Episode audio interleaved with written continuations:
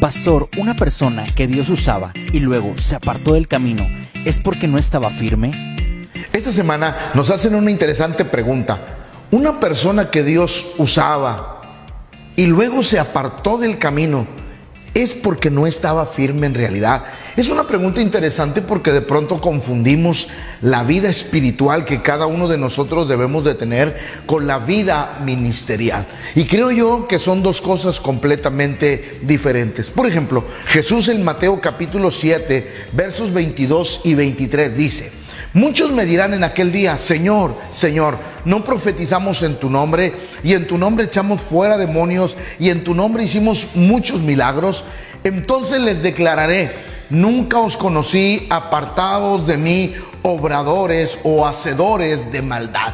Eso quiere decir que la vida espiritual es independiente de la vida ministerial. A veces nosotros pensamos que Dios nos sigue usando a pesar de que, de que eh, eh, cometemos errores, pero no es eso. Cuando uno predica la palabra, la palabra tiene el poder de hacer, de hacer milagros. No podemos basar, por eso es importante esto, no podemos basar nuestra vida espiritual en cómo Dios nos usa. Sería un error pensar de esa manera, que porque Dios me usa, mi vida espiritual está bien. La vida espiritual es tan importante porque Jesús dijo que lo más importante es cuando cerramos nuestra puerta y tenemos una intimidad con Dios. Es más, no podemos basar nuestra vida espiritual ni en cuán próspero somos. Nuestra vida espiritual únicamente se puede basar en la relación que tenemos con Dios.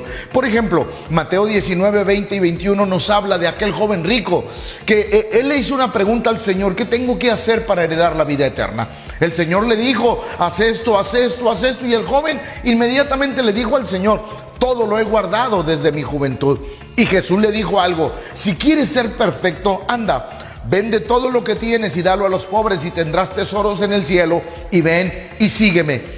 Oyendo el joven esta palabra se fue triste porque tenía muchas posesiones. Es decir, no podemos basar nuestra vida espiritual en las posesiones, en, la riqueza, en lo que Dios nos ha bendecido. La vida espiritual es otra cosa y debemos de tener cuidado. Si Dios te usa, Cuida tu vida espiritual. Siempre es importante. El salmista decía, Dios mío, Dios mío eres tú.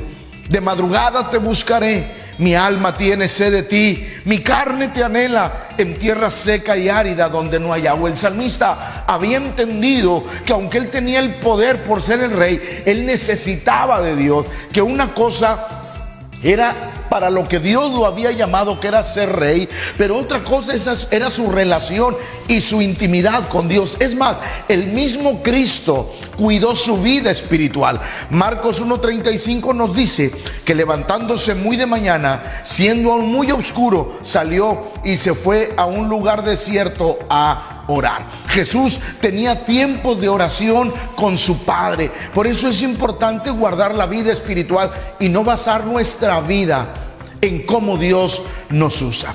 Filipenses capítulo 2, verso 12, el apóstol le hace una recomendación a la iglesia y le dice, ocupaos de vuestra salvación con temor y con temblor. Eso quiere decir que debemos de cuidar. Qué bueno que Dios te usa, quizás haciendo milagros, quizás profetizando, quizás haciendo cosas grandes, evangelizando. Qué bueno que Dios te usa, pero no puedes no puedes basar tu vida espiritual en lo que Dios te usa. Tienes que basar tu vida espiritual en cómo sirves, en cómo amas a Dios y en cómo buscamos a Dios. Por eso Hebreos 12:14 dice, seguid la paz con todos y la santidad sin la cual nadie verá al Señor. Qué bueno que Dios te use. Qué bueno que a través de tu vida Dios haga cosas grandes. Pero yo quiero decirte algo. Lo mejor es cuidar la vida espiritual. Dios los bendiga y Dios los guarde a todos. Puedes enviarnos sus preguntas vía correo electrónico o bien en nuestras redes sociales, Facebook e Instagram